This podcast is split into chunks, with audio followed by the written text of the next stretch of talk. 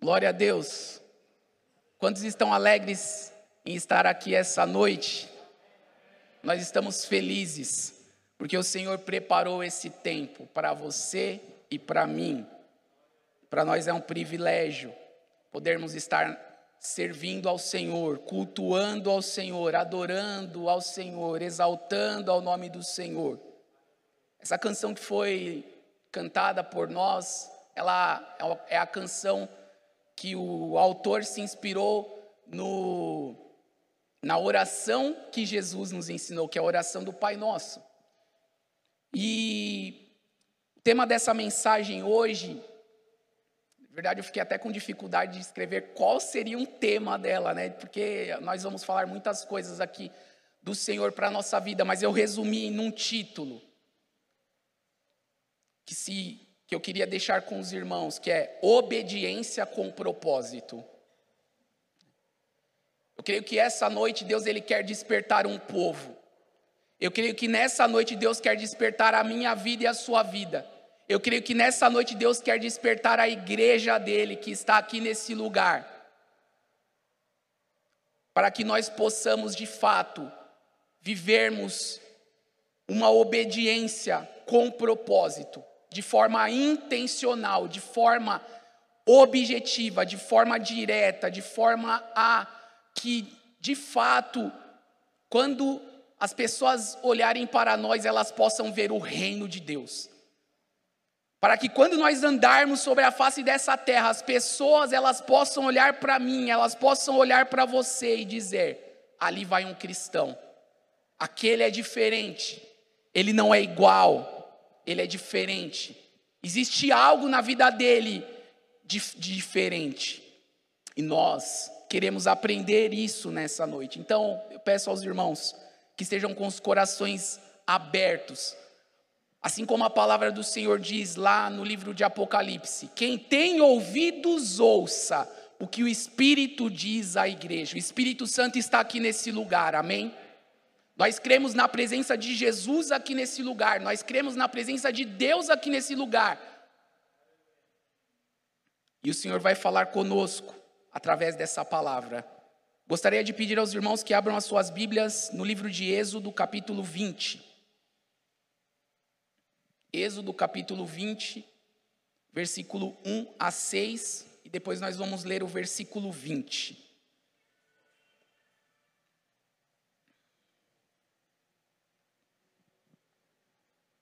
Glória a Deus. Você que está aí na sua casa, se você puder pegar a sua Bíblia também, caso não seja possível, você pode acompanhar aí a, versículo, os versículos bíblicos que vão ser transmitidos para você. E você aqui na igreja que também não está com a sua Bíblia, você pode acompanhar aqui no telão conosco. A palavra do Senhor diz assim: E Deus falou todas estas palavras: Eu sou o Senhor, teu Deus, que te tirou do Egito, da terra da escravidão. Não terás outros deuses além de mim. Não farás para ti nenhum ídolo, nenhuma imagem de qualquer coisa no céu, na terra ou nas águas debaixo da terra. Não te prostrarás diante deles, nem lhes prestará culto, porque eu, o Senhor teu Deus, sou Deus zeloso, que castiga os filhos pelos pecados de seus pais até a terceira e quarta geração daqueles que me desprezam, mas trato com bondade até mil gerações aos que me amam e obedecem aos meus mandamentos. Versículo 20. Moisés disse ao povo: Não tenham medo, Deus veio prová-los, para que o temor de Deus esteja em vocês e os livre de pecar. Amém? Glória a Deus. O tema da mensagem, como eu já disse, é obediência por amor. Aqui nós vemos Deus dizendo as suas palavras ao povo. No versículo 1, Deus começa a dizer, e, Moisés escrevendo, né? Que Moisés escreveu o livro de Êxodo, ele começa dizendo assim: E Deus falou todas essas palavras. Essas palavras que nós lemos aqui são palavras ditas por Deus. Quando Deus diz alguma coisa, nós precisamos parar para ouvir. Porque aqui Deus está trazendo princípios poderosos para a nossa vida, princípios eternos. Tem muita gente que lê esses textos e diz: não, mas isso já ficou para trás, porque nós estamos vivendo em outro momento, em outra época, nós estamos em outros tempos. Mas a palavra do Senhor diz que eu, o Senhor, não mudo. Deus não muda, Deus ele é o alfa, ele é o ômega, é o princípio, ele é o fim, ele é eterno.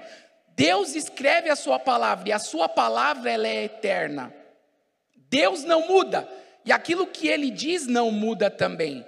Então, essas palavras que foram lidas, que foram escritas, foram ditas por Deus e Deus ele diz aqui. E nós conhecemos os dez mandamentos de uma maneira assim muito poderosa, nós aprendemos isso na igreja, na escola bíblica dominical, no ministério infantil, nós temos sido impactados pelo ensino desses mandamentos. E aqui Deus ele vai trazer para nós sobre nós guardarmos os seus mandamentos. Nós de fato amarmos ao Senhor e não apenas amar, mas amar e o nosso amor, a nossa gratidão, a nossa entrega, a nossa resposta diante das palavras de Deus para a nossa vida, diante desse convite que o Senhor faz para você e para mim, é vivermos uma vida de obediência. Não por imposição, não por força, não por uma determinação, mas é um convite que Deus faz para você e para mim. Eu queria me focar aqui no versículo 6, que Deus vai dizer assim: Mas trato com bondade até mil gerações aos que me amam e obedecem aos meus mandamentos. Deus está dizendo que a bondade dele alcança aquele que o ama e o obedece. Ou seja, aqui Deus ele está sendo muito claro que existe um castigo para aqueles que o desprezam, né, no versículo 5, Deus vai dizer isso, né, para que nós não nos prostremos diante desses ídolos e nem prestemos cultos a esses ídolos, porque eu, o Senhor teu Deus, sou um Deus zeloso, que castiga os filhos pelos pecados de seus pais, até a terceira e quarta geração mas trato com bondade até mil gerações aos que me amam e obedecem aos meus mandamentos. Aqui existe um princípio. Esses mandamentos do Senhor não são apenas mandamentos a serem seguidos, mas Deus ele traz aqui um princípio para nós de que viver as bênçãos do Senhor na nossa vida, viver essa palavra na nossa vida, esses mandamentos do Senhor, eles devem ser feitos de uma maneira a qual o Senhor diz aqui, que é aqueles que me amam e me obedecem. Existe uma ordem aqui, querido, e quando Deus ele escreve dessa maneira e ele traz essa palavra dessa maneira, nós precisamos entender que existe uma ordem aqui. Existe uma ordem nas palavras. É isso que eu quero dizer para os irmãos. Uma ordem das palavras. Deus disse assim: que eu tratarei com bondade aos que me amam e me obedecem. Ou seja, o convite que Deus faz aqui para você e para mim é um convite para guardar os seus mandamentos através de uma vida de relacionamento de amor. Deus não faz nada para você e para mim que seja forçado. Nada que Deus coloca para você e para mim é como um algo que nós devemos fazer obrigados. Deus não faz assim. Deus ele é um cavalheiro. Deus ele nos convida. E ele diz aqui que eu vou tratar com bondade, eu vou abençoar, eu vou derramar da minha bondade sobre vocês. Se vocês entenderem qual é o princípio de um relacionamento comigo, não apenas de pegar essa palavra e obedecer apenas por obedecer, ou porque o meu pai me mandou, ou porque a minha mãe me mandou, ou porque um pastor me mandou, ou porque um líder me mandou. Não. Nós obedecemos a Deus porque nós o amamos. E existe uma diferença muito grande em obedecer, amando e obedecer apenas por uma obrigação. Quando nós amamos, querido, tudo fica mais fácil. Quando nós amamos, aquilo que nós fazemos em obediência à palavra do Senhor não traz peso, não traz dor, não traz fardo para as nossas vidas. Porque a base é o amor, e o primeiro pilar aqui para nós entendermos que a base do Evangelho é o amor. Tudo é gerado pelo amor, o amor de Deus por você e por mim. A base do Evangelho é o amor, e esse amor de Deus que alcançou a sua vida e me alcançou, e é esse mesmo amor que Deus espera que nós tenhamos. Obedecer a Deus, aqui nesse contexto em que o próprio Deus escreve: olha, Obedecer sem o amor não é válido. Vai ser fardo, vai ser peso, vai ser lei. Que é isso que muitas vezes nós não entendemos quando o apóstolo Paulo diz que o fim da lei é Cristo e que nós estamos na graça e nós não estamos mais na lei. O que ele está dizendo? é que quando nós entendemos a graça de Deus na nossa vida, nós não fazemos as coisas por obrigação, nós fazemos as coisas por amor. Porque o amor de Cristo nos alcançou e nos constrangeu a vivermos uma vida que glorifica e exalta o nome do Senhor. A base de tudo é o amor. Então, querido, se você está vivendo a sua vida cristã e a base e o pilar não é o amor, pare tudo agora.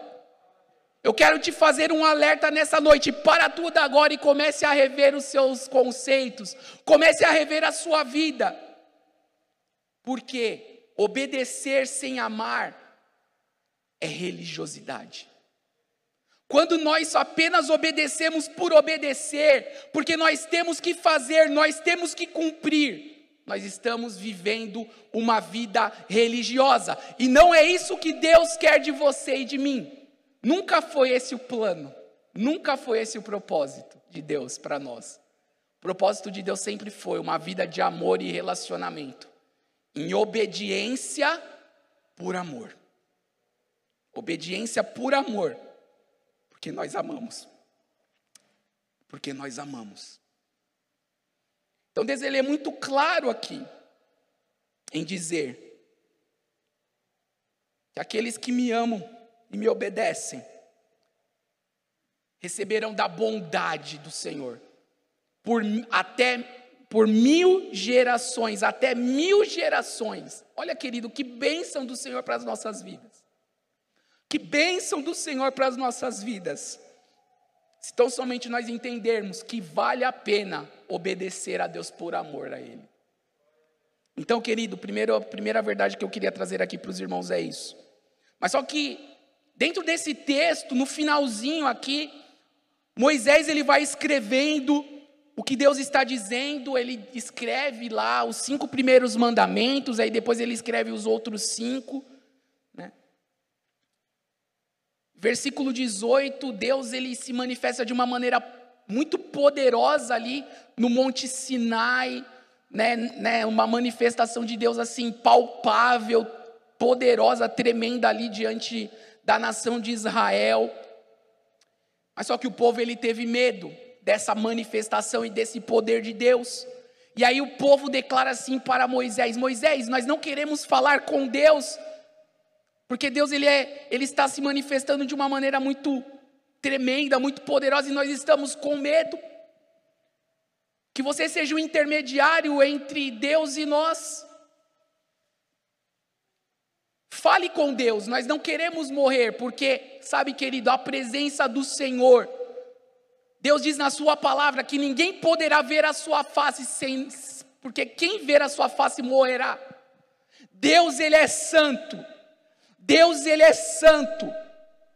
E aqui, quando Deus se manifesta, no momento em que Moisés está escrevendo ali os dez mandamentos, está declarando ao povo e Deus se manifesta com seu poder. O sentimento de Israel, da nação de Israel, foi o que? Eu estou vendo Deus, eu estou vendo uma manifestação ali da glória de Deus, algo tão poderoso. E qual foi o medo deles? De morrer. E tem muita gente brincando de viver o evangelho e não tem medo de morrer. Porque Deus ele é um Deus santo e muitas vezes nós estamos brincando com um Deus zeloso. Assim como o próprio Deus disse aqui no, nos mandamentos: Eu sou um Deus zeloso, eu zelo pela minha palavra, eu zelo pela minha santidade, eu zelo pela minha aliança com o meu povo. E Moisés ele declara algo aqui, querido, que é o segundo pilar dessa mensagem nessa noite. A nossa obediência é por amor. Tudo que nós fazemos na nossa vida é por conta de um relacionamento de amor que nós temos com o nosso Deus. Mas nós não podemos desconsiderar o que Moisés disse aqui no versículo 20. E Moisés disse ao povo: não tenham medo. Deus veio prová-los para que o temor do Senhor, o temor de Deus esteja em vocês e os livre de pecar. Querido e querida irmã, nós precisamos entender aqui nessa noite um outro princípio que tem sido esquecido nos nossos dias nas nossas igrejas, nas nossas casas, que é a questão do temor. E eu quero também falar um pouco sobre isso hoje aqui. A nossa base de, de relacionamento com Deus é por o amor, mas Deus colocou uma válvula de escape para nós também, quando de alguma maneira, na nossa vida de relacionamento, talvez esse amor falhe. Porque nós somos humanos e o nosso amor muitas vezes é falho. E por conta desta falha, muitas vezes nós vamos cair no erro de forma intencional, e nós vamos falar um pouco sobre isso hoje aqui. E aqui Moisés diz que Deus ele fez essas coisas para provar o povo para que o temor do Senhor, o temor de Deus esteja neles, na nação, para que eles fossem livres de pecar. Então, querido, nós precisamos entender isso hoje aqui. Como está o nosso temor ao Senhor? Nosso relacionamento é pelo amor. O amor e a nossa resposta diante do amor é obediência. Mas quando o nosso amor é questionado quando muitas vezes a nossa vida de obediência pode ser que esteja sendo questionada por nós mesmos, pela nossa vida. Existe uma válvula de escape que Deus traz aqui, que é o temor a Ele. Isso não tem sido falado muito nas igrejas nesse tempo. E aqui é algo muito poderoso que pode nos ajudar a dizer não ao pecado e a vencer na nossa vida, talvez aquilo que nós estamos fazendo que não tem agradado a Deus, talvez porque tem faltado o temor na nossa vida. E o temor, assim como Deus disse aqui para Moisés, e Moisés relata, que o temor, ele nos ajuda e nos livra de pecar. É uma válvula de escape para nós. Eu queria falar rapidamente aqui, trazer uma ilustração Hoje nós não temos visto falar muito sobre isso. Mas os mais antigos, assim como eu, vão se lembrar no tempo dos nossos pais, como era o tempo dos nossos pais e das nossas mães. A questão do respeito aos mais velhos, a questão do respeito às autoridades, como era na escola. Se uma criança levantasse a voz para um professor, ah, querido, a professora, não era nem o pai que batia na criança, era a professora que batia na criança, não era Gilmar? Na minha época já não era assim. Mas se a professora falasse um A que eu tivesse feito na escola para o meu pai, ah, filho, eu ia comer. Nós tínhamos temor dos nossos pais. Era só no olhar, quem lembra disso, né? Meu pai era assim. A gente ia na casa de alguém, ele falava: Olha, nós vamos na casa de tal pessoa. Eu não quero que vocês façam isso, eu não quero que vocês façam aquilo, eu não quero que vocês mexam em nada. E aí a gente ia. Aí se a gente pegasse alguma coisinha que não era para fazer? Meu pai não falava nada, ele só olhava. A gente já sabia que quando chegasse em casa a gente ia apanhar. Era assim. Hoje, irmãos, não existe mais temor no nosso meio. As nossas crianças não estão sendo ensinadas a isso. É só a gente olhar a nossa sociedade. Não existem referenciais mais. As pessoas estão perdendo os referenciais de autoridade nas igrejas. Ninguém respeita mais ninguém. Não existe mais referenciais de autoridade. As escolas, é, criança bate em professor, filhos que batem em pais. Aonde está o temor? Deus está nos ensinando a resgatar esse temor, porque esse temor é importante.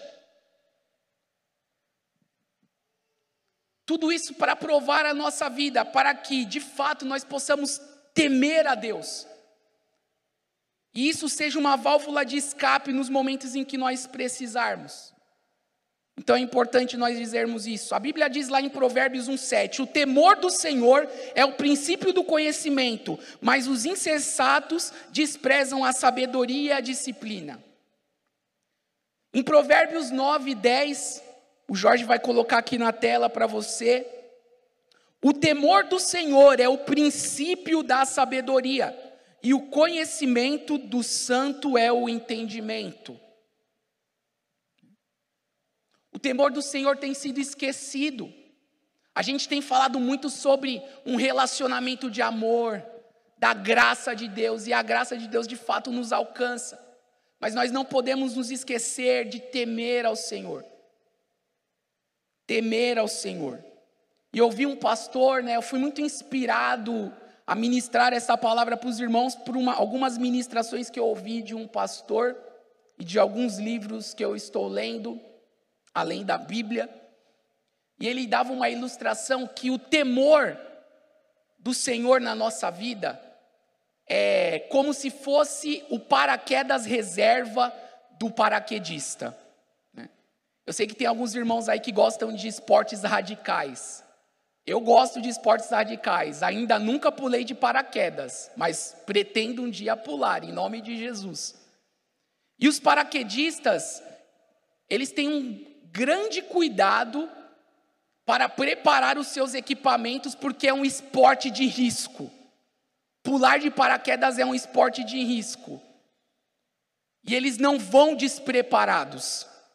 Eles vão com paraquedas maior, que é aquele paraquedas né, o convencional, vamos dizer assim, mas ele, eles não vão apenas só com paraquedas. Imagina se o paraquedas principal na queda né, que normalmente quando o paraquedista está caindo, ele vai em torno de uns 200 quilômetros por hora caindo ali na, em queda livre, deve ser uma adrenalina muito grande, né? Eu estou na expectativa um dia para pular de paraquedas. E aí ele vai caindo, e aí ele abre o primeiro paraquedas e o paraquedas não abre. E aí o que acontece, né? Aí eu lembro daquele filme, né? Apertem os cintos.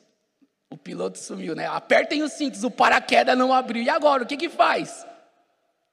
Vai se esborrachar no chão e é morte na certa.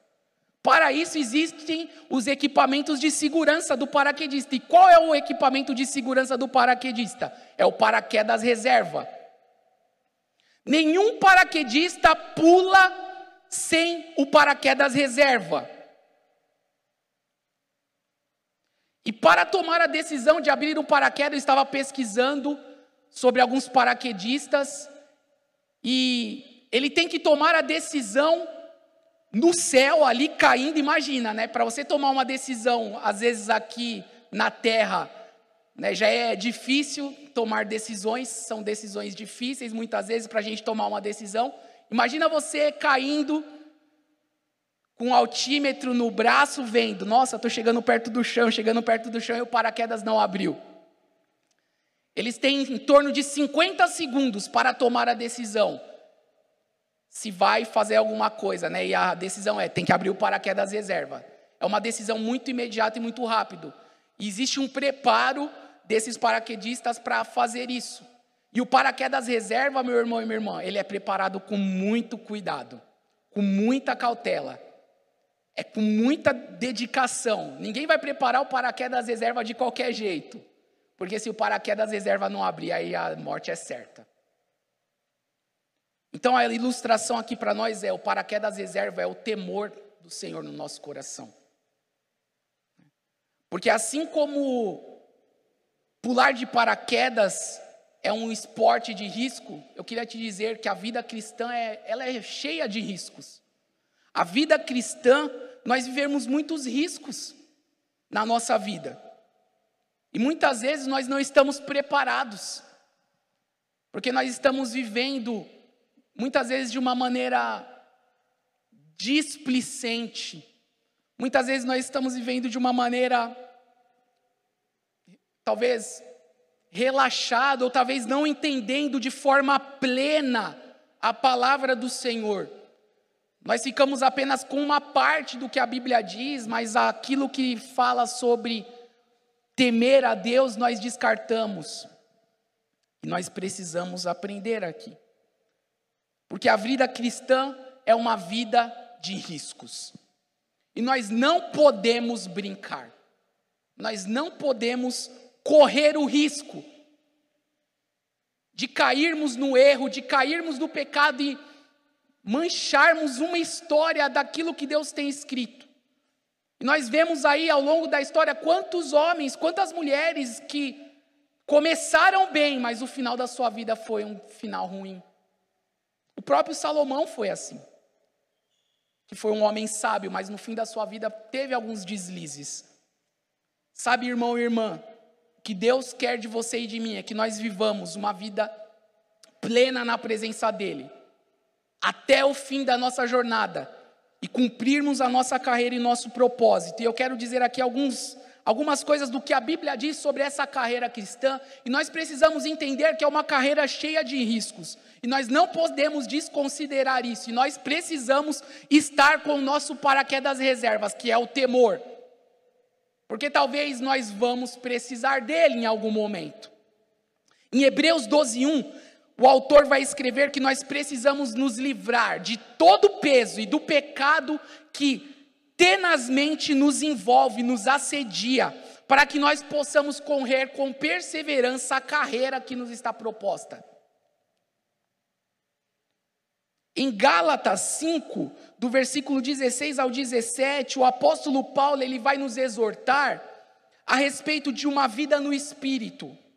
E ele vai dizer que nós precisamos nos encher do espírito para que nós não nos não venhamos nos satisfazer com as paixões da carne, com os desejos da carne que muitas vezes vêm sobre a nossa vida. Porque a carne deseja o que é contrário ao espírito, e o espírito deseja o que é contrário à carne. Nós sabemos que existe uma guerra, uma batalha que está sendo enfrentada dentro de nós, muitas vezes nós não nos preparamos para ela. Em Mateus, no capítulo 26, versículo 41, Jesus ele vai exortar os seus discípulos, ali naquele momento em que Jesus está é, indo para o Getsemane, ali em, naquele momento da sua, da sua cruz, no momento em que ele vai se entregar para ser sacrificado, Jesus ele vai dizer aos seus discípulos para que eles vigiem e orem, para que eles não entrem em tentação, porque o espírito está pronto, mas a carne é fraca. Jesus ele vai dizer isso. Então, irmão e irmã, nós precisamos entender que a vida cristã é uma vida cheia de desafios, é uma vida onde nós precisamos de todo o suporte necessário para vencermos as batalhas. E lá em João 10, 10, Jesus ele vai dizer assim: que o ladrão veio para roubar, matar e destruir, mas eu vim para vos dar vida e vida em abundância que vocês tenham vida e vida na sua plenitude. E aqui eu queria parar e fazer uma reflexão. Onde está essa vida em abundância? Talvez você está hoje aqui, assim como eu. Muitas vezes nós olhamos para a nossa vida e nós questionamos a Deus. Nós nos questionamos, Senhor, o Senhor prometeu que eu viveria o melhor do Senhor, que a tua bondade alcançaria a minha vida, que eu viveria uma vida em abundância na tua presença, mas onde está essa vida? Onde está isso? Onde está? Muitas vezes nós estamos nos questionando. Nós estamos aqui numa noite de ceia, querido e querida irmã, e essa noite nós estamos aqui para lembrar daquilo que Cristo fez. Nós estamos aqui para lembrar da cruz, nós estamos aqui para lembrar que Cristo disse: está consumado. Nós estamos aqui para lembrar do que Cristo realizou, da sua obra. Nós vamos ceiar, nós vamos celebrar com alegria esse marco de Deus na nossa vida, que é lembrarmos que Jesus Cristo morreu e ressuscitou e essa é a esperança que temos, que um dia nós estaremos com Ele, e isso tem fortalecido e sustentado os nossos corações e as nossas vidas. Cristo disse: está consumado, a obra se concretizou. E quando nós olhamos para a nossa vida, nós não vemos isso se cumprir, nós não vemos nada disso acontecer. E aí nós questionamos o poder e o agir de Deus. E a pergunta que eu queria fazer para nós, para nossa reflexão, onde está a nossa responsabilidade nisso? Onde está a nossa responsabilidade no avivamento? Onde está a responsabilidade da igreja na manifestação da glória de Deus? Nós temos orado por isso, nós temos clamado, assim como Abacuque, lá no seu livro, ele disse assim: Aviva, Senhor, a tua obra. Nós temos clamado por o avivamento. Onde está esse avivamento? Nós nos questionamos. Onde está? Onde está? Eu quero dizer que o avivamento só virá quando houver uma uma responsabilidade de um povo em se santificar, em buscar o arrependimento e se santificar diante da presença de Deus. Porque o avivamento de Deus não é algo que acontece de forma externa prioritariamente. Todos os avivamentos, eles começam com corações quebrantados. Toda mudança começam com corações arrependidos. Começam com uma mudança interior e muitas vezes nós não entendemos a nossa responsabilidade, nós jogamos tudo para Deus, inclusive os nossos pecados. Nós colocamos tudo para Deus. Jesus disse para nós irmos e fazermos discípulos, mas nós nos justificamos que nós não estamos indo por isso e por aquilo outro. Nós somos muito bons em dar justificativas. Nós somos muito bons, irmãos, em dar desculpas. Nós somos muito bons em fazer isso. Porque não vivemos essa vida em abundância? Qual tem sido a nossa busca por essa vida abundante? Que já está ao nosso, à nossa disposição, já está disponível para você e para mim. Onde? E aí, diante disso, qual tem sido as nossas prioridades e as nossas escolhas? Temos feito escolhas que demonstrem o nosso amor a Deus? Temos feito escolhas que demonstrem o nosso temor a Deus? Quais têm sido as nossas justificativas? É muito fácil aqui Nós já estamos há um ano em pandemia. Mais de um ano, né? Agora um ano e, indo para o terceiro mês. Um ano e um mês, um indo para o segundo mês. Nós não tínhamos tempos de orar, nós não tínhamos tempos de ler a Bíblia, nós não tínhamos tempo de fazer nada. Porque nós trabalhávamos, porque nós tínhamos os nossos afazeres com a família, uma série de coisas. Deus mandou uma pandemia e colocou todos nós dentro de casa e nós continuamos dando as mesmas justificativas para Deus. Que nós não temos tempo. Que nós não temos tempo. Sabe, irmão e irmã? Não é mais tempo de nos justificarmos. Tudo que Deus precisava fazer, Ele fez. Qual é a nossa resposta diante desse amor? Qual é a nossa resposta diante dessa graça que nos alcançou? Qual é a nossa resposta? Sabe, querido, a graça, ela atua na nossa vida em três momentos: na nossa salvação, que é um ato exclusivo de Deus. Nós não podemos fazer nada para ser salvos. Assim como diz lá no livro de Efésios, eu quero desafiar você nessa noite a participar da escola bíblica dominical. Nós estamos estudando o livro de Efésios. E lá no livro de Efésios diz assim: que pela graça nós somos salvos mediante a fé. Isso não vem de vocês, é dom de Deus. Nós só podemos ser salvos porque a graça nos alcançou.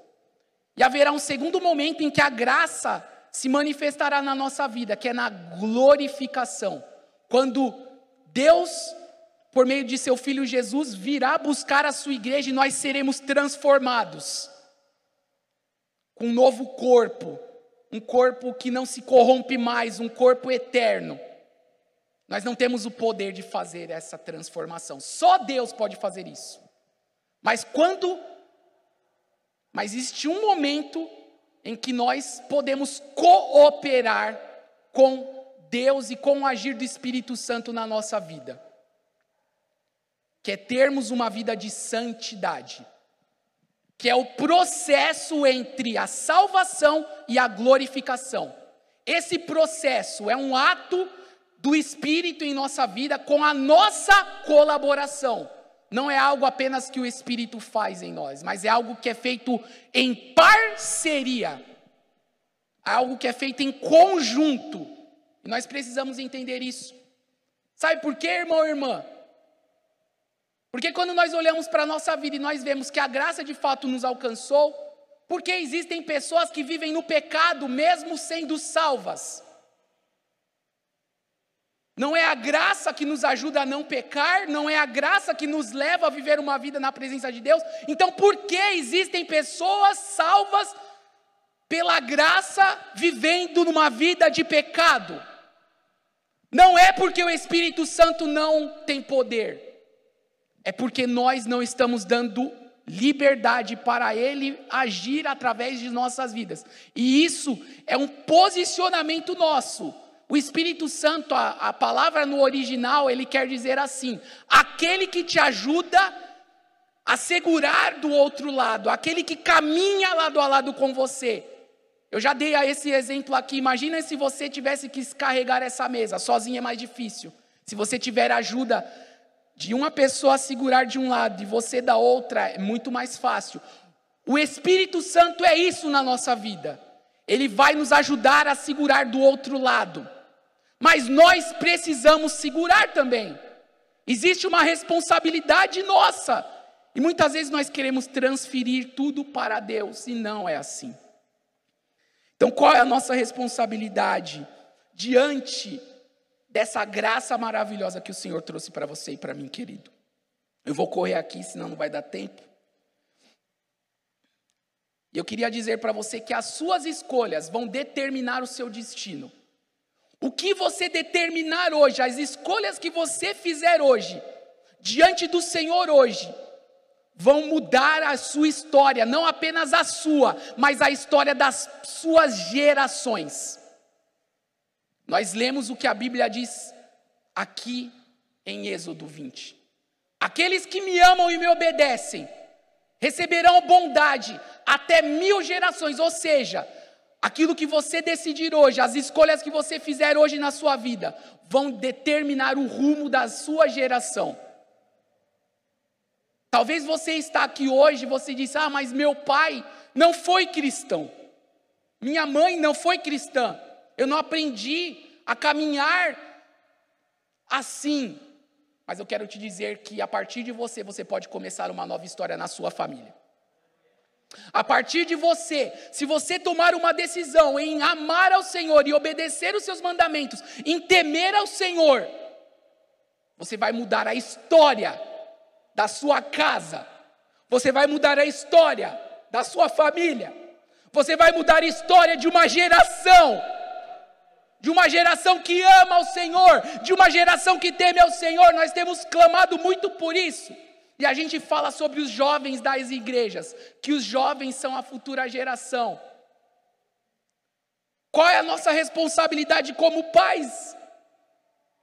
Será que nós temos assumido um compromisso dentro das nossas casas, de fato, de assumirmos essa responsabilidade, de marcarmos os nossos filhos, de marcarmos a história deles, de fato, de fazermos com que todo o ciclo de maldição que vinha sobre as nossas vidas, porque aqueles que ainda não tinham conhecimento do Senhor, que não foram instruídos desta forma, estavam vivendo assim como Deus diz aqui, que o castigo estava sobre esses, essas pessoas que, pelos seus pecados, viviam esse castigo, essa maldição nas suas vidas. E talvez da mesma maneira que isso chegou em nós, mas um dia a graça de Deus nos alcançou. Ele quer que esse ciclo se encerre em nós. E a partir de nós, um povo que o ama, que o obedece, que paga o preço, não por uma religiosidade, mas por amor. Onde está esse povo? Será que Deus pode nos encontrar hoje aqui, assim como Ele disse que Ele procura aqueles que verdadeiramente o adoram, em espírito e em verdade? Será que Deus pode nos encontrar hoje aqui? E lá em Lucas, no capítulo 9, versículo 59 a 62, é, Jesus é um diálogo que Jesus está tendo ali. Ele vai dizer assim: A outro disse, Jesus disse isso para uma pessoa: Segue-me. Mas o homem respondeu: Senhor, deixa-me ir primeiro sepultar meus pais. E Jesus lhe disse: Deixe que os mortos sepultem os seus mortos. Vocês, porém, vai e proclame o reino de Deus. Ainda outro disse: Vai seguir-te, Senhor. Vou seguir-te, Senhor, mas deixa-me primeiro voltar e despedir-me da minha família. Jesus respondeu: Ninguém que põe a mão no arado e olha para trás é apto para o reino de Deus.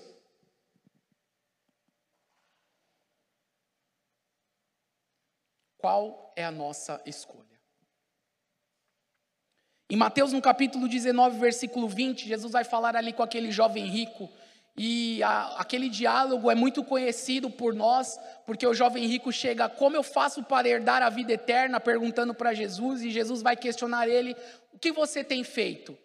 Né, Jesus ele fala, olha, você tem que cumprir os mandamentos, não matarás, não roubarás, e Jesus ele diz lá os, os cinco últimos mandamentos, e aí esse homem diz: Eu tenho obedecido todas essas coisas desde a minha juventude. E aí Jesus diz para ele: Uma coisa te falta. Vai, vende tudo que tem, dá aos pobres, vem e me segue, você terá um tesouro no céu. E aquele homem, ele foi embora com tristeza no seu coração, porque ele era muito rico. Sabe, querido, aqui nesse texto de, de Êxodo, capítulo 20, que nós lemos, Deus ele fala sobre a idolatria. Hoje na EBD nós falamos, a Kátia ministrou a EBD, eu pude trazer um breve compartilhar a respeito da idolatria.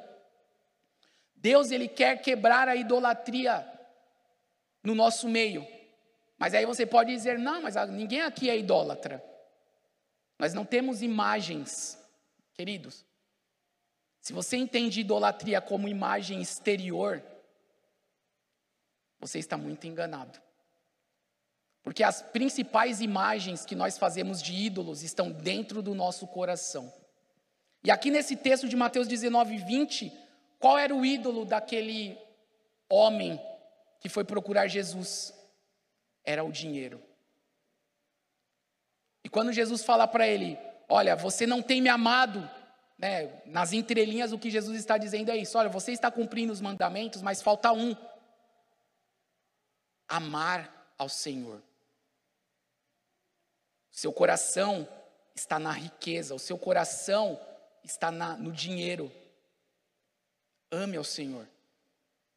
Você quer demonstrar em obediência a esse amor? Vai, vende o que você tem, dá aos pobres e me segue. E ele não fez isso. O que é idolatria? Tudo que fazemos que fere a vontade de Deus. Quando amamos a qualquer pessoa ou coisa acima de Deus em nossa vida. Isso é idolatria. Quando nós colocamos qualquer coisa ou pessoa acima, né? O amor que nós temos a Deus, se tiver alguma, algum outro amor acima, isso é idolatria. Deus não está dizendo que nós não temos que amar os nossos parentes, Deus não está dizendo que nós não temos que amar as pessoas, não. Mas nós não podemos colocar nada acima do nosso amor a Deus. Tudo que nós colocamos acima do nosso amor a Deus se torna um ídolo para nós. E isso precisa ser quebrado nas nossas vidas, para que nós possamos viver uma vida de obediência em amor. Em Ezequiel capítulo 14, versículo 4 e 5, Ezequiel ele vai dizer assim: Olha, dig, ora, digo-lhes, assim diz o soberano, o Senhor, quando qualquer israelita erguer ídolos em seu coração e puser um tropeço ímpio diante dos seus rostos, e depois for consultar um profeta, eu, o Senhor, eu mesmo, responderei a ele conforme a sua idolatria. Isso farei para reconquistar o coração da nação de Israel, que me abandonou em trocar em troca de seus ídolos. Eu não vou ter tempo para explorar esse versículo aqui, mas esse versículo é muito profundo, querido. Esse versículo é muito profundo. Existem coisas que Deus faz na nossa vida e nós achamos que é a vontade dele, mas ele está fazendo não porque é a vontade dele, mas porque existem ídolos no nosso coração, e para que Deus possa nos tratar, Ele nos responde ao nosso desejo para que nós sejamos quebrados e nós possamos nos. Para que esses ídolos sejam quebrados na nossa vida e nós adoremos apenas a Deus. Mas eu não vou ter tempo de explorar isso aqui, esse versículo é muito profundo.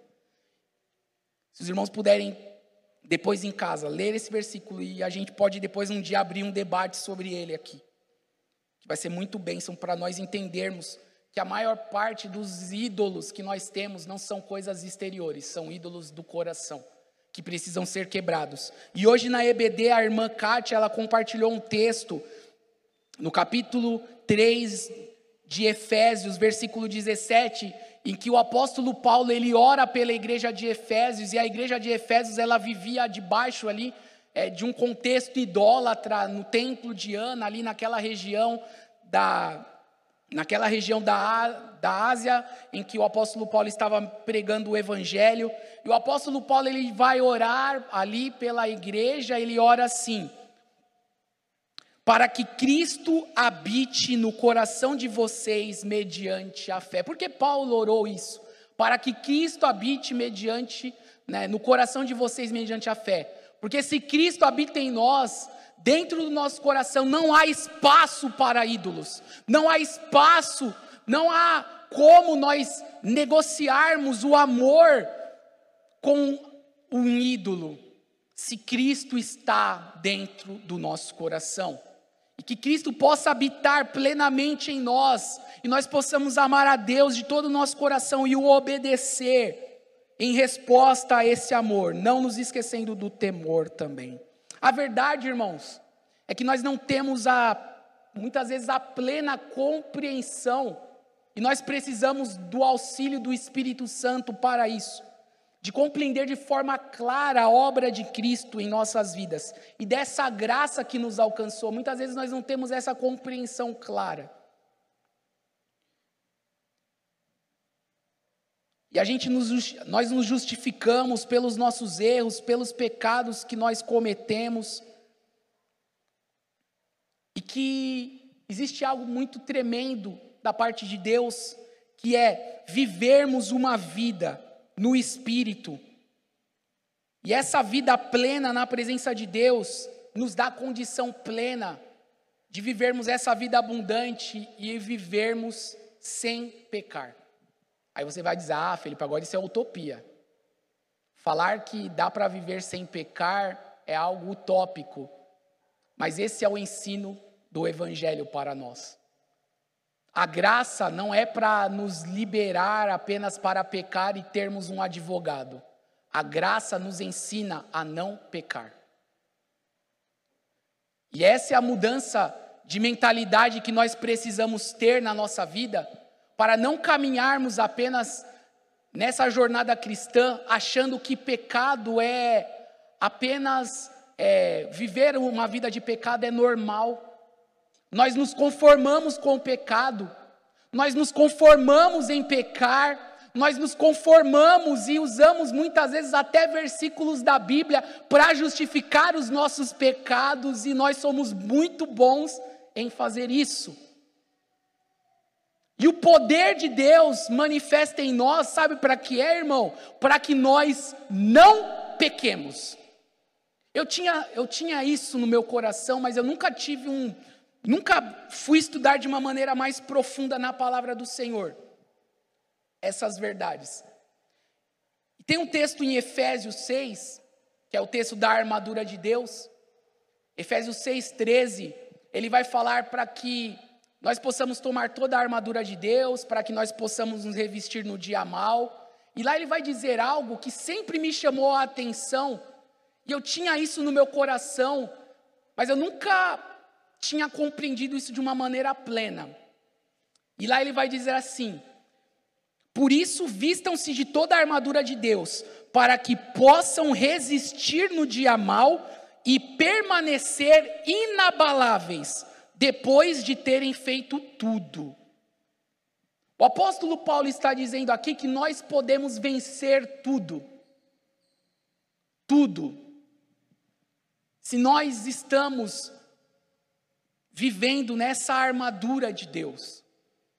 E muitas vezes nós nos conformamos em viver uma vida no pecado, em viver uma vida assim, relaxada em, em questão a, aos pecados que nós cometemos. Porque muitas vezes nós achamos que isso é normal. Ou porque nós estamos distorcendo o ensino da graça que foi pregado pelo apóstolo Paulo, pelos apóstolos. E muitas vezes nós não entendemos. A graça nos ensina a não pecar, a vivermos uma vida sem pecar. Pecar é, é, é pecar não é regra exceção. Nós precisamos mudar a nossa forma de pensar. E não apenas a nossa forma de pensar, mas a nossa forma de viver. Viver.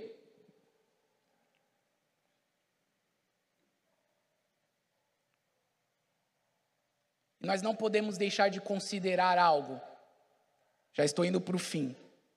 Nós não podemos deixar de considerar, irmãos, a questão que Deus mesmo disse aqui em Êxodo capítulo 20, que ele fala que ele é um Deus zeloso.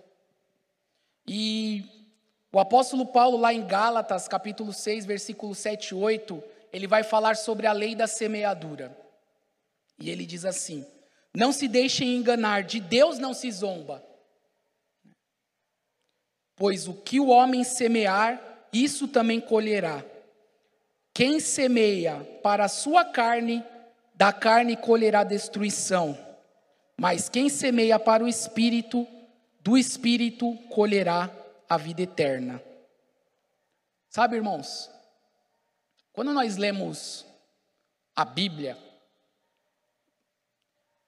principalmente aqui no livro de Êxodo, Êxodo, Levíticos, Números, que vai falar sobre algumas orientações e instruções, que muitas vezes pessoas têm deixado de lado, mas que é a palavra de Deus, se nós sabermos aplicá-la da maneira que Deus quer que nós a apliquemos, aqui sempre é, em alguns momentos, Deus fala de pecados intencionais.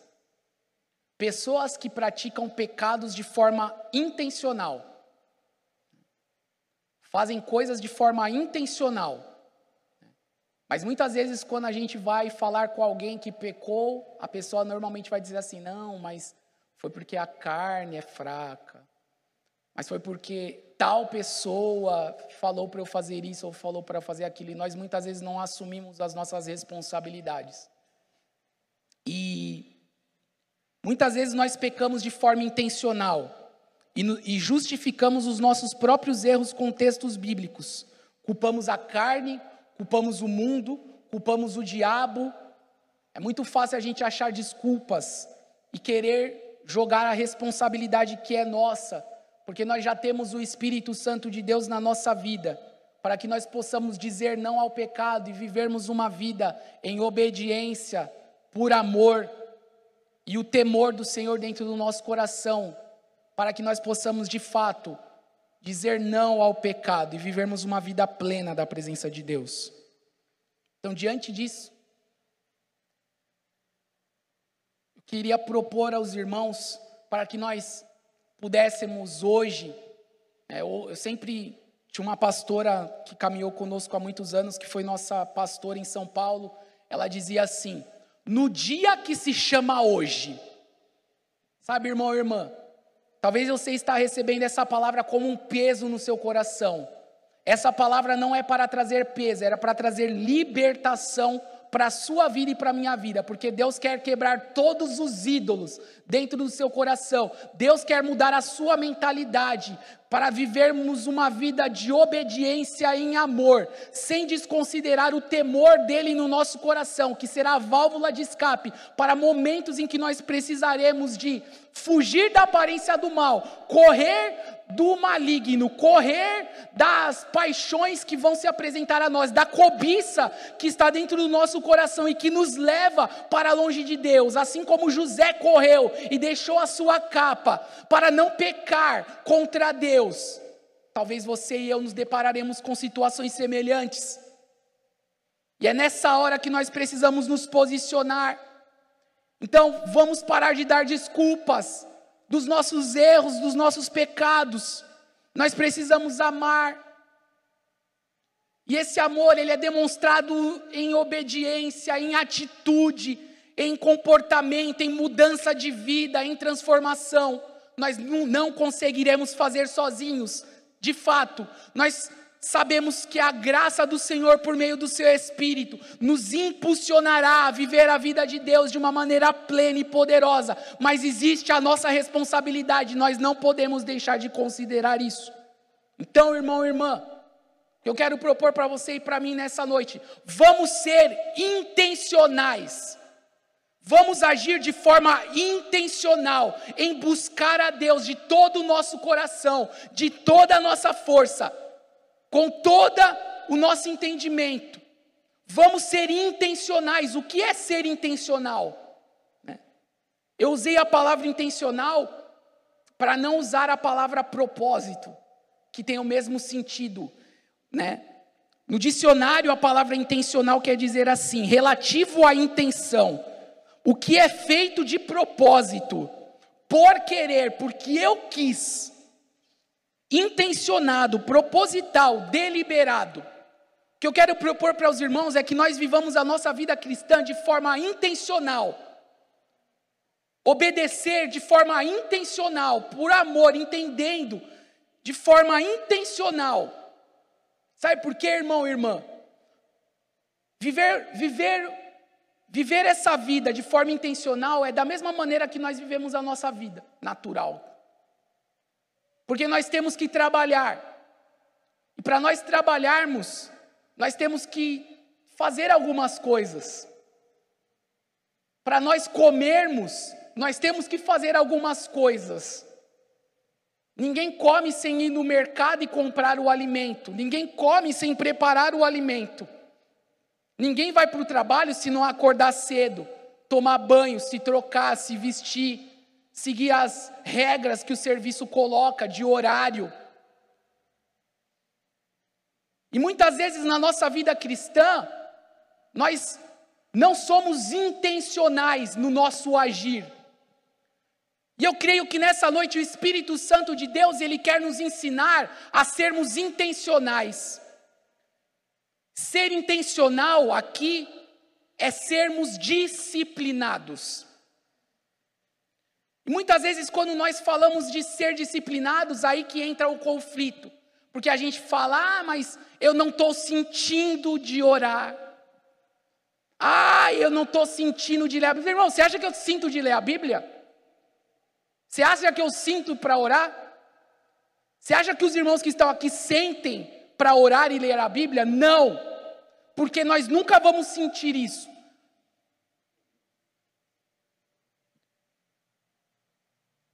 Existe um propósito para fazer isso.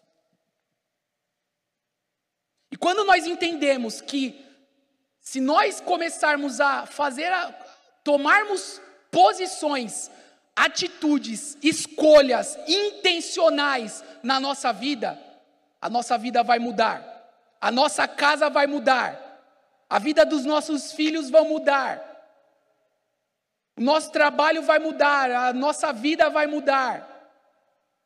E essa escolha está na sua mão. Essa escolha está na sua mão, na minha mão. Não é algo que Deus vai fazer. A escolha é sua. Por que nós não podemos ser intencionais em nos enchermos do Espírito? Se a Bíblia mesmo diz: enchei-vos do Espírito.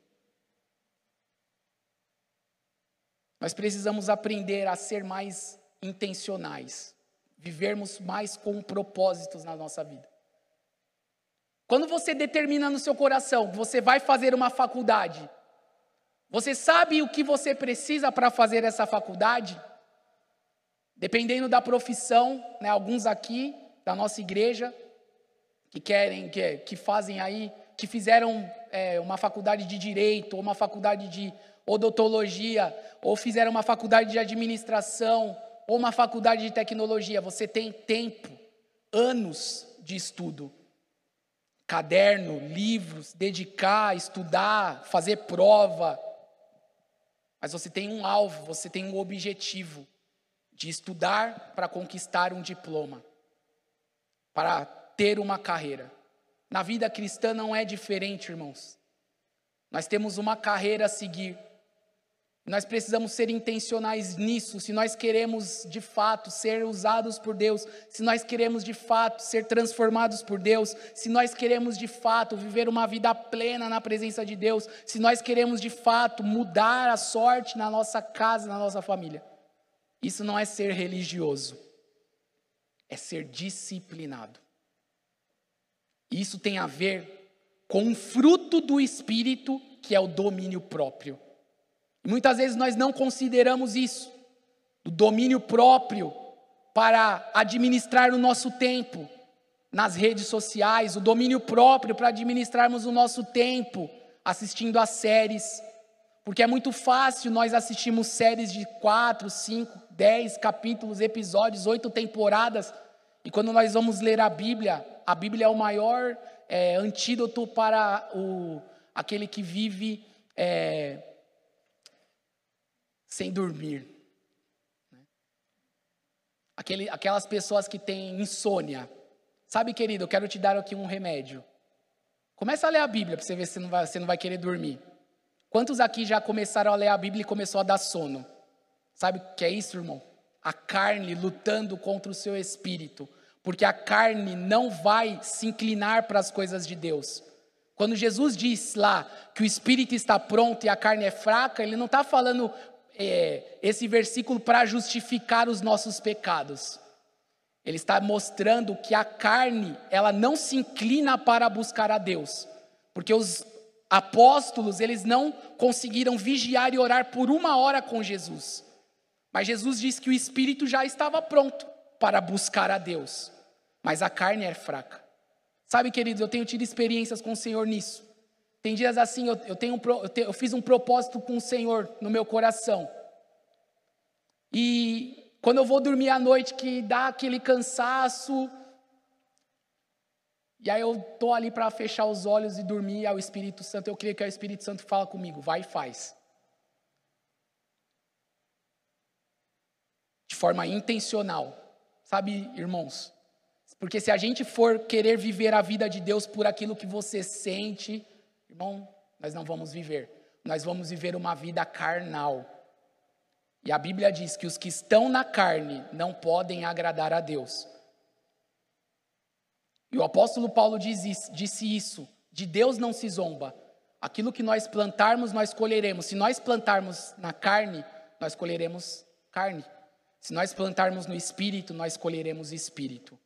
Então, querido, nós temos o espírito na nossa vida. Por que não usar do seu fruto? Por que não contar com, seu, com a sua ajuda, com a sua graça? E lá em Gálatas diz né, que o fruto do espírito é o amor, o que é o fruto do Espírito? Amor, paz, mansidão, benignidade, bondade, domínio próprio. Contra essas coisas não há lei. Por que não sermos intencionais em buscarmos ao Senhor, em nos propormos a isso? E eu vou finalizar aqui. O amor sem obediência é falsidade. Obediência sem amor é religiosidade. Amor e obediência precisam caminhar juntos nesse relacionamento com o Senhor. Temor é a válvula de escape que nos livra de pecar. Precisamos ser intencionais no nosso relacionamento com Deus. Quando você vai no psicólogo, quem já foi no psicólogo, ou num médico, ou num terapeuta normalmente, como é que funciona? Você vai ter as sessões e você marca uma agenda com aquele terapeuta, certo? Quando eu tive que passar por uma cirurgia, eu tive que passar por um psicólogo. Eu tive que fazer 10 sessões no psicólogo. Como funcionava aquilo? Estava marcado na minha agenda. Tal dia, tal horário, eu tenho um compromisso com aquela pessoa. E eu ia lá e cumpria aquele compromisso. Porque nós não somos intencionais em marcar compromissos diários com Deus. Se nós queremos viver uma vida de relacionamento com o Senhor, nós precisamos ser intencionais nisso. Não espere sentir para falar com Deus, não espere que o seu coração arda em, para falar com Deus. Fale com Deus. Coloca no seu celular horário para falar com Deus. Em breve nós lançaremos o aplicativo da igreja e um do, uma das funções do aplicativo da igreja é plano de oração. Coloque horários e o, o aplicativo vai te dar uma instrução. Olha, agora é o horário de você orar. Que nós sejamos intencionais nisso. Em nos enchermos do Espírito, em vivermos uma vida de santidade, em vivermos uma vida de consagração, em buscarmos a Deus, mesmo quando a nossa carne diz não, porque ela sempre vai dizer não. E tem muita gente dando ouvido para a carne. E fala, não, mas eu não orei porque eu não senti. Você não vai sentir mesmo, eu não vou sentir mesmo. Nós não vamos sentir, e a nossa carne sempre vai nos inclinar para longe de Deus. E sabe o que a Bíblia diz? Que nós precisamos mortificar a carne na cruz de Cristo. Todos os dias, negarmos a nós mesmos, tomarmos a nossa cruz e seguir a Jesus. A nossa carne precisa estar morta.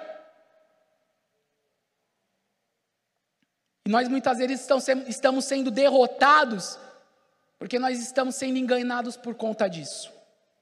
Então, querido, sejamos intencionais em orar, sejamos intencionais em ler a Bíblia. Se você leu a Bíblia, glória a Deus pela vida de muitos irmãos que no ano passado nós se juntamos aí e nós lemos a Bíblia, né, de março até março desse ano. Glória a Deus. Eu quero te desafiar a ser intencional conosco, a lermos a Bíblia. Esse ano nós começamos a leitura no início de abril. Se você não começou, meu irmão e minha irmã, ainda dá tempo, porque no dia que se chama hoje você pode começar.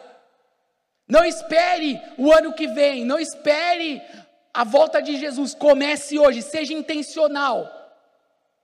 E você vai ver como Deus vai transformar a sua vida. Seja intencional em ler a Bíblia, seja intencional em jejuar. Existem situações que nós precisamos jejuar, seja intencional nisso. Seja intencional no ensino com os nossos filhos, a instruí-los no caminho do Senhor. Nós precisamos ser mais intencionais nisso. Eu vou finalizar aqui lendo um, texto. Josué capítulo 24, versículo 14. As escolhas que você faz hoje determinam o seu futuro. Nós entendemos o mandamento do Senhor, nós entendemos a questão do amor por obediência e amor por, e obediência por temor. Qual é a escolha que nós faremos? Seremos intencionais em buscar a Deus ou continuaremos vivendo a nossa vida da maneira que nós estamos? Nós aprendemos com Josué aqui, no capítulo 24, versículo 14, ele diz assim: Agora temam o Senhor e sirvam-no com integridade e fidelidade. Joguem fora os seus deuses que os antepassados adoraram além do Eufrates e do Egito. E sirvam ao Senhor. Se, porém, não lhes agrada servir ao Senhor, escolham hoje a quem irão servir. Se aos deuses que os seus antepassados serviram além do Eufrates, ou aos deuses dos amorreus, em cuja terra vocês estão vivendo. Mas eu e a minha família serviremos ao Senhor. Sabe, irmãos, foi uma escolha de Josué, que viveu assim, junto com Moisés. Os irmãos que já leram a, o texto de Êxodo sabem que Moisés, é, Moisés, ele marcou a vida de Josué. Por onde Moisés ia, Josué estava atrás.